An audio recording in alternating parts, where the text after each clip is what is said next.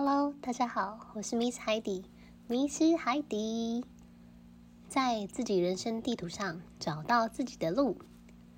这集的主题是海底异国汤，跟公婆相处，我要怎么办呢？A、B、C 告嘎机刚美通，我跟德国公公的第一次接触。一般来说，大部分的人都会觉得，出国只要说英文，外国人应该都可以猜到个八成。不然，台湾人还有一些热情的 body language，可以传达更精准的意思。不过啊，随着出国旅游的频率变高之后，慢慢大家都应该有听说过，在欧洲啊，有的时候英文未必会通哦。比如说，在法国，我多年前曾经听过一个。玩笑话：如果你走进 LV、Louis Vuitton，说中文比说英文啊更能够买到你想要的包包。不知道是不是因为法国人他们蛮喜欢中国文化，还是因为对岸的朋友含金量比较高？总之呢，英文不见得能够处处吃香。去德国这几次的经验，也让我逐渐感到学习德文的重要性。路上啊，要是我能遇到可以用中文聊上几句的，是算我很幸运啦。大部分都是双眼盯着我看，一脸 What happened？或者是听到英文就摇摇手说拜拜的比例高上非常多。这样的我，到底是怎么跟我的德国家人相处的呢？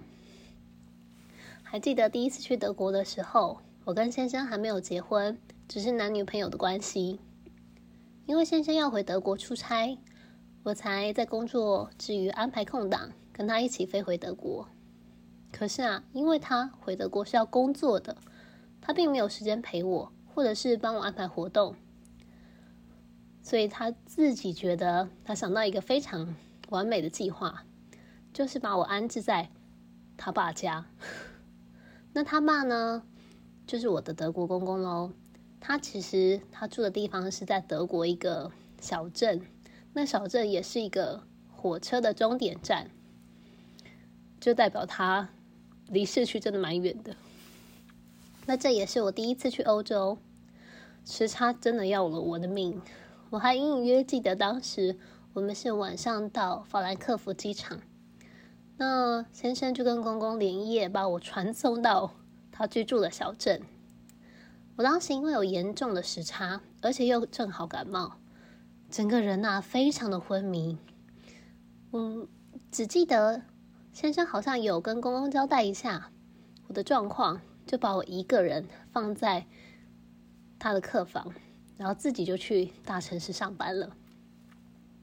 在我昏迷了几天过后醒来，因为公公白天上班，所以我一个人只能在这个小镇瞎晃。有点无所事事。小镇上的店家并不多，逛来逛去其实就是超市跟药妆店。我因为语言不通，几乎都没太敢讲话。去逛完超市之后回家，就在家里看 YouTube。有一天我晃啊晃，终于被我发现一家亚洲超市。当时我在门口，听到老板在跟日那个客人说日文。有点却步，不太敢进去。但后来真的太想吃泡面了，我就硬着头皮进去。然后逛啊逛，逛的过程中看到蛮多台湾制的食材。那结账的时候，老板娘看我亚洲人，所以她也蛮有兴趣的。她就问我说：“我是哪里来的？”我就跟她说：“哦，我是台湾人。”她就很惊讶的看着我，她说：“她是宜兰人诶。”那我呢，是他从他住在这个小镇以来第二个看到的台湾人，第一个还是几十年前呢。我问他说：“哎，那我之前看到你说日文呢，你怎么会说日文呢？而且非常流利。”他说啊，因为他做生意，在做生意的过程中呢，让他发现你面对什么样的人，就要说他们的语言。这才是真的把自己当做他们的一份子，有这个归属感。现在德国就是他的家，而宜兰是他的故乡。他现在孩子们也都大了，也不常回台湾。这家店虽然我并没有去很多次，但是呢，真的给了我非常多温暖。很可惜，前几年德国大洪水，那个天灾呢，让公公住的小镇受到严重的波及，很多店面都被冲坏了。当时那个莲花亚洲超市也是。老板也觉得时间到了要退休，毕竟重新装潢的费用实在太高昂，而且非常非常的耗时耗力。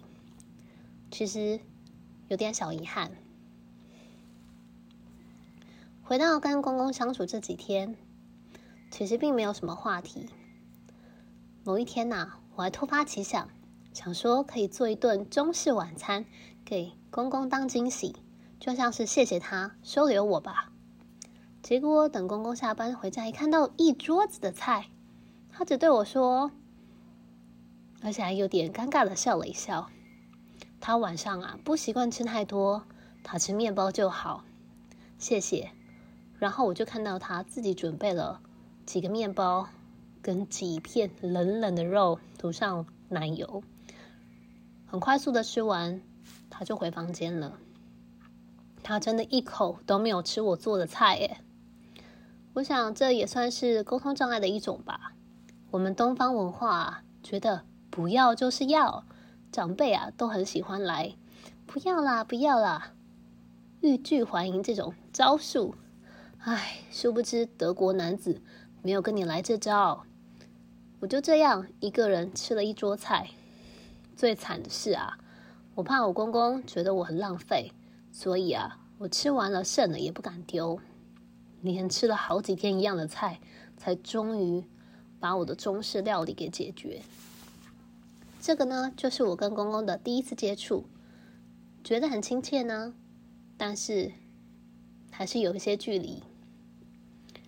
直到先生工作到了一个段落，我们一起出发去首都柏林，千里寻夫，我跟公公之间的关系啊，才拉得更近。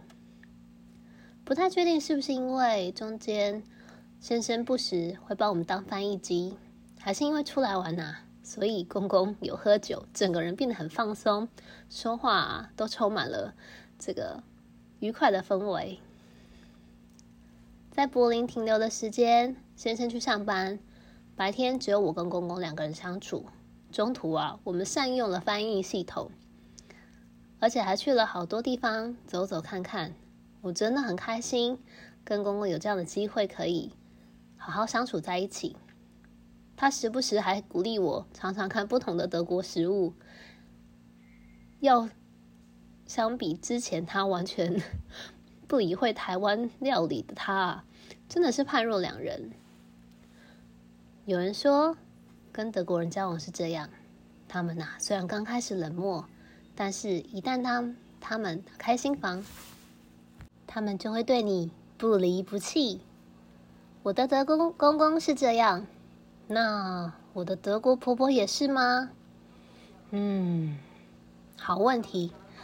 等之后我再跟大家分享德国的婆媳大小事吧。以上呢就是这一集的分享，希望大家听完之后呢也能给我一些回馈，让我因你而成长。先谢谢你们喽。我是 Miss Heidi，我们下次见喽，拜。